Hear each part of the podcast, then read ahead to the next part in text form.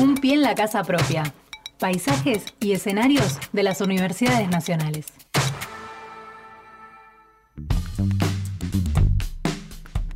10.30 de la mañana, seguimos haciendo paisajes y escenarios y este, vamos, Axel, Sí. a un tema que tiene que ver con una universidad hermana. Exactamente, estamos hablando de la Universidad Nacional de San Luis, porque ahí se investiga la obesidad en las personas adultas como enfermedad predisponente al desarrollo de enfermedades neurodegenerativas. Particularmente estamos hablando del Alzheimer. Bien. Pero para que nos cuente esto, qué mejor que hablar justamente con eh, la directora de esta investigación, que es la doctora Ana Cecilia Anzulovich, que es precisamente de la Universidad de San Luis. Doctora, muy buenos días. Muy buenos días, Fernando. Muy buenos días, Axel. Gracias por Eh, mucho atendernos, gusto y ¿eh? Muchas gracias por esta invitación. Por favor.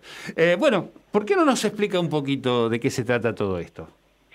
Sí, bueno, eh, nuestra investigación, como bien lo explicaste, tiene que ver con los riesgos de la obesidad, particularmente en la edad adulta, Mm. entre los 35 y los 59 años, y cómo esto eh, puede generar distintas alteraciones eh, en la- entre las que está, no solamente, pero entre las que está implicado el reloj biológico, y que pueden luego llevar al desarrollo de enfermedad de Alzheimer. Claro. Nosotros nos interesa eh, ver en, en- en individuos con obesidad en, esta edad adulta algunos biomarcadores tempranos de enfermedad de Alzheimer que podemos determinar y de esa manera generar un, un- un perfil de biomarcadores para eh, luego poder implementar algunas medidas preventivas, ¿no es Claro, cierto? claro. Ese sería el, el objetivo final de nuestro estudio. Ajá. Doctora, eh, buenos días. Fernando Pearson la saluda. Este, quizás yo entro día, en los parámetros de, de su investigación casi a la perfección, tanto por edad como por peso. Así que lo que lo primero que le voy a preguntar es este, si yo puedo reconocer síntomas que me adviertan sobre esta posibilidad. Eh, mm, como síntomas eh, puede haber algunos, pero en realidad eh, pasan muy desapercibidos. Sin embargo, algunos de estos parámetros más bioquímicos empiezan a alterarse inclusive 30 años antes de que aparezca la enfermedad eh, neurodegenerativa, como el Ah, Alzheimer. ajá, ajá. Entonces, la idea no es un único parámetro, sino que determinando factores como pueden ser, por ejemplo, eh, la conjunción de edad, género, índice de masa corporal, presión sistólica, colesterol, una proteína que se llama ApoE, eh, y otros marcadores de los ritmos circadianos, que también son foco de nuestro estudio, los ritmos eh, estos que nos eh, condiciona, o sea, eh, que nos dice nuestro organismo cuándo va a, funcionar mejor para distintas actividades a lo largo del día o distintos procesos biológicos a lo largo del día, esos sí comienzan a alterarse y es posible hacer con un perfil de estos marcadores tener una idea de eh, estos indicadores predictivos. Eh, algunos antecedentes de estudios similares existen en el mundo. Hay uno, por ejemplo, que es el de factores de riesgo cardiovasculares, demencia y envejecimiento, que realizaron en, eh, eh, en el Reino Unido eh, y que luego encontraron, los est- estudiaron pacientes por 20 años y, eh, bueno, encontraron que desarrollaron entonces el, el Alzheimer. Eh, esto después se validó también en una población multiétnica en Estados Unidos, que fue estudiado por 40 años, pero todos estos estudios previos no, in- no estudiaron eh, estos factores que regulan el reloj biológico. Eso sería Ajá. también lo novedoso de nuestro estudio, más allá de que la idea es también aplicarlos a nuestra población. Claro. Doctora, y a ver, para empezar a entender un poquito y poner este, terminología más llana para que lo podamos Sí. entender todo, ¿no? Este, dos cositas. La primera, ¿a qué edad más o menos se empieza a desarrollar eh, en las personas que pueden tener Alzheimer? Más o menos. Y más o menos entre los 40 y los 50 años, Ajá. en algunos casos, Sí. en otros más tarde. Bien. Eh, pero a partir de los sí, 40 sería. Ya podrían, en las personas que tienen predisposición, Ajá. ya se pueden encontrar algunos parámetros y que, es decir, personas que tienen predisposición y que a su vez están sufriendo obesidad, por ejemplo. Claro, claro. Y, esto de los ritmos circadianos, ¿por qué no nos explica un poquito más? Se hizo mención recién, pero me gustaría que este, se explaye un poquito en esto, ¿puede ser? Claro, los ritmos circadianos tienen que ver eh, con aquellos parámetros que varían en función de las horas del día. Es decir, por ejemplo, el más conocido, o, los, el, proceso más conocido que tiene esta ritmicidad circadiana, que varía en función del, de, un, ciclo de 24 horas, es el ciclo sueño-vigilia. Pero también, por ejemplo, distintos, eh, distintas hormonas se secretan con esa periodicidad, es decir, aumentan, por ejemplo, el cortisol aumenta en la mañana y está más bajo durante la tarde, o la hormona melatonina, que es la inductora del sueño, aumenta durante la noche. Sí. De esa misma manera, algunos parámetros metabólicos también tienen esa variación en función de las horas del día. Claro. Eh, y eh, esto sirve porque nos predispone a enfrentar las distintas actividades y funciones del organismo durante el día. Entiendo, entiendo. Bueno, y mm, eh, doctora, una vez este eh, establecido o detectada esta, esta posibilidad de, de, una llegada temprana del Alzheimer, ya sea por edad y por, por sobrepeso o obesidad.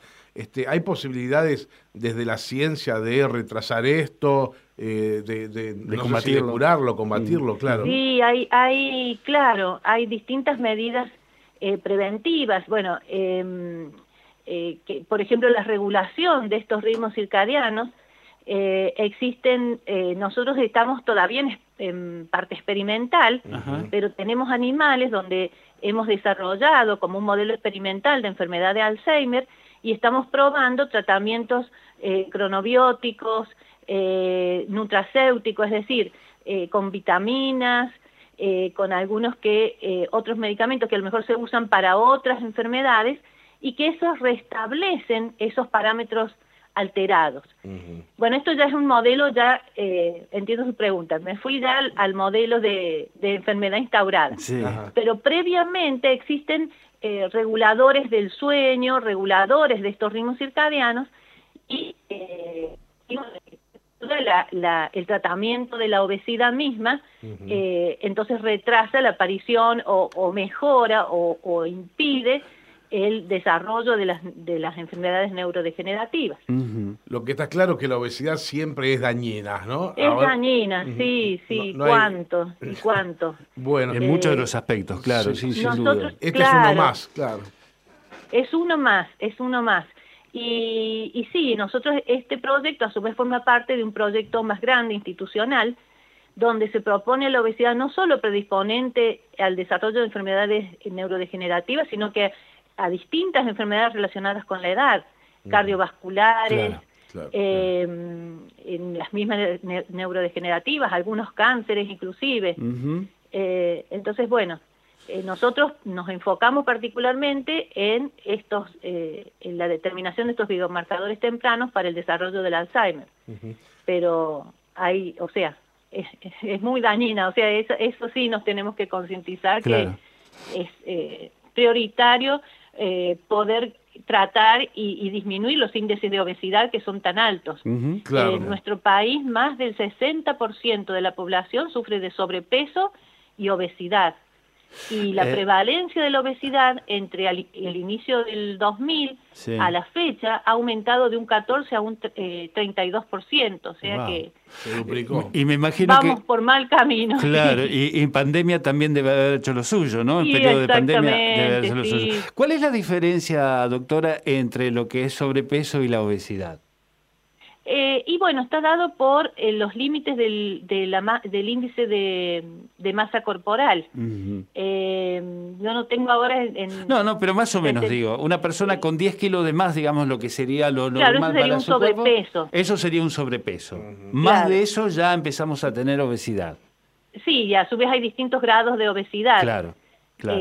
tal vez más de 20 kilos ya es obesidad y bueno, y después están Casos como los mórbidos, ¿no? Claro. Claro, eso ya es casos extremos, es mucho mayor todavía la, el sobrepeso ahí en ese caso. Bueno, este, ya tenemos bien claro en qué consiste la, la, investigación, doctora, y a dónde apuntan. Me gustaría que nos cuente quiénes participan de esta investigación. Sí, le agradezco esta posibilidad entonces de, de mencionarlos. Somos un grupo de investigación actualmente de 18 personas. Eh, es multidisciplinario. Eh, tenemos varias líneas de investigación, entre esas particularmente la línea de investigación de eh, la línea de Alzheimer la lleva la doctora Navigatore Fonso, Lorena Navigatore Fonso, que comenzó en nuestro laboratorio fundadora, eh, cuando éramos tres o cuatro nomás, en, que, que, fundamos el laboratorio de cronobiología en la universidad. Sí. Eso fue en el año 2006. Claro.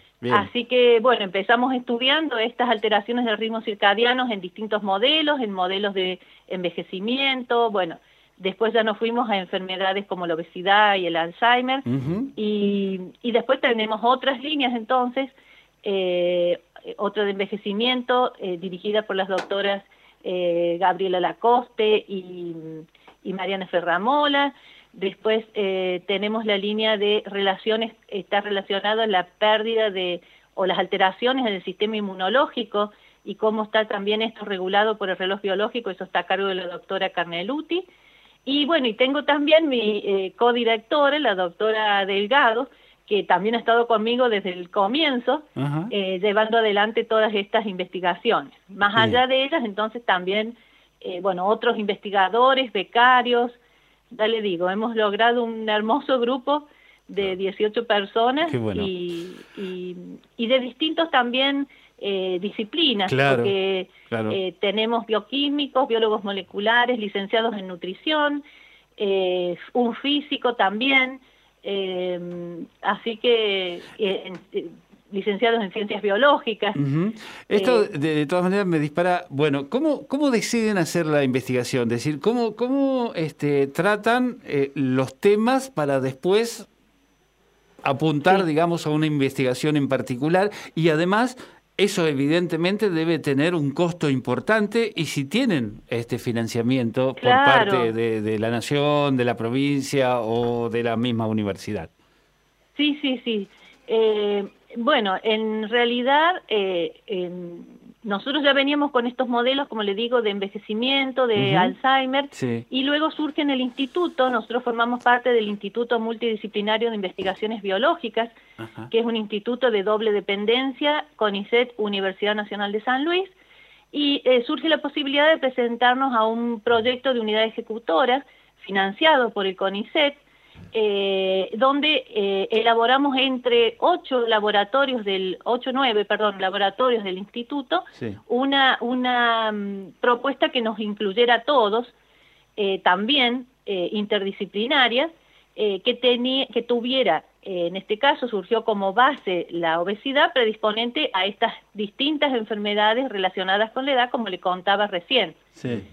Bueno, ahí recibimos un primer financiamiento eh, para el instituto, que es el que vamos también, eh, ese nos, financia las distintas líneas, los distintos grupos de, que participamos de ese proyecto institucional, pero también después nosotros eh, conseguimos un financiamiento del FONCIT, de la Agencia de Promoción Científica y Tecnológica de la Nación, que también nos financia particularmente nuestra línea, eh, que tiene entonces esto, como le decía, una parte experimental, hasta ahora estamos en animales, pero la segunda fase es también ya en humanos, y eh, habíamos, eh, justamente antes de la pandemia, teníamos cerrado un acta acuerdo con un hospital de una ciudad de aquí de San Luis, de Juana Coslay, donde entonces ya íbamos a hacer estudios en pacientes, pero bueno, como a todos nos pasó, vino la pandemia, el hospital se tuvo que dedicar al, a la atención de los pacientes con COVID y todo lo que eso conlleva.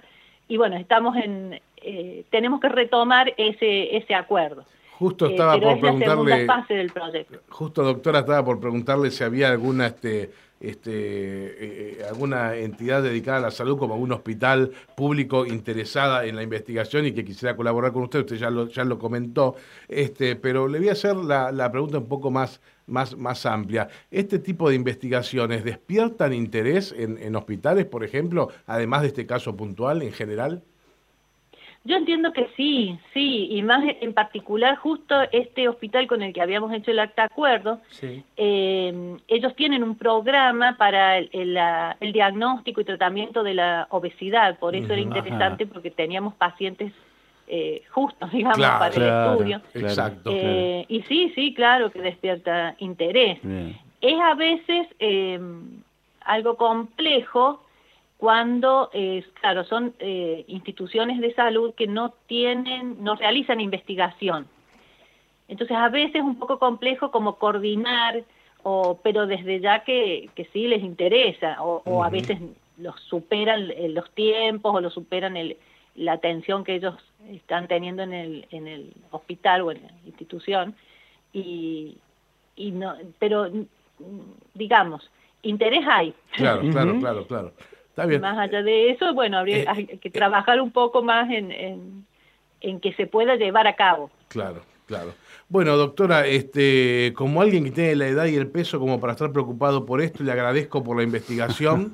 este, desde, desde la Universidad Nacional de Avellaneda, este, siempre este, con este tipo de, de, casos como el de ustedes, con este tipo de investigaciones, este, le hacemos entender a los que se preguntan por qué cada vez hay más universidades, somos necesarias las universidades, porque se hacen cosas como esta, que seguramente un, un laboratorio comercial está ocupando sus tiempos en cuestiones que pueden llegar a dejar más rentabilidad, pero se olvidan por ahí, en este caso, de, de nosotros los gorditos grandes ya, eh, y necesitamos que haya gente como ustedes que se ocupe de nosotros. Desde este humilde lugar, muchísimas gracias.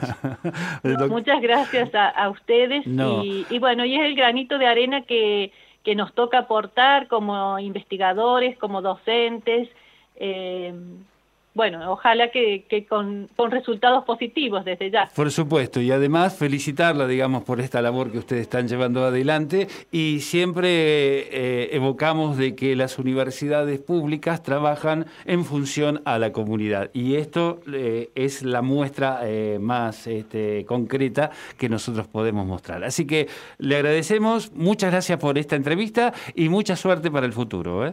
Bueno, muchísimas, muchísimas gracias. Eh, también por, por, darnos la posibilidad de contar lo que hacemos. Cómo Un, un beso grande a la distancia. ¿eh? enorme. Adiós. Gracias, muy atentos, gracias. Bueno, este siempre siempre este, en estos casos, Axel, me gusta, me gusta rescatar lo que veníamos diciendo, ¿no? La universidad pública, como decías vos, y este, la misión que tiene, la misión social. Eh, en este caso, la doctora Ana Cecilia este, Anzulovich desde la Universidad Nacional de San Luis y con la colaboración, espero que pronto se, haga, pueda efectivizar, del Hospital Juana Coslay, atendiendo una temática tan dolorosa como es el Alzheimer y que puede tener su origen en cuestiones como la obesidad. Un pie en la casa propia. Paisajes y escenarios de las universidades nacionales.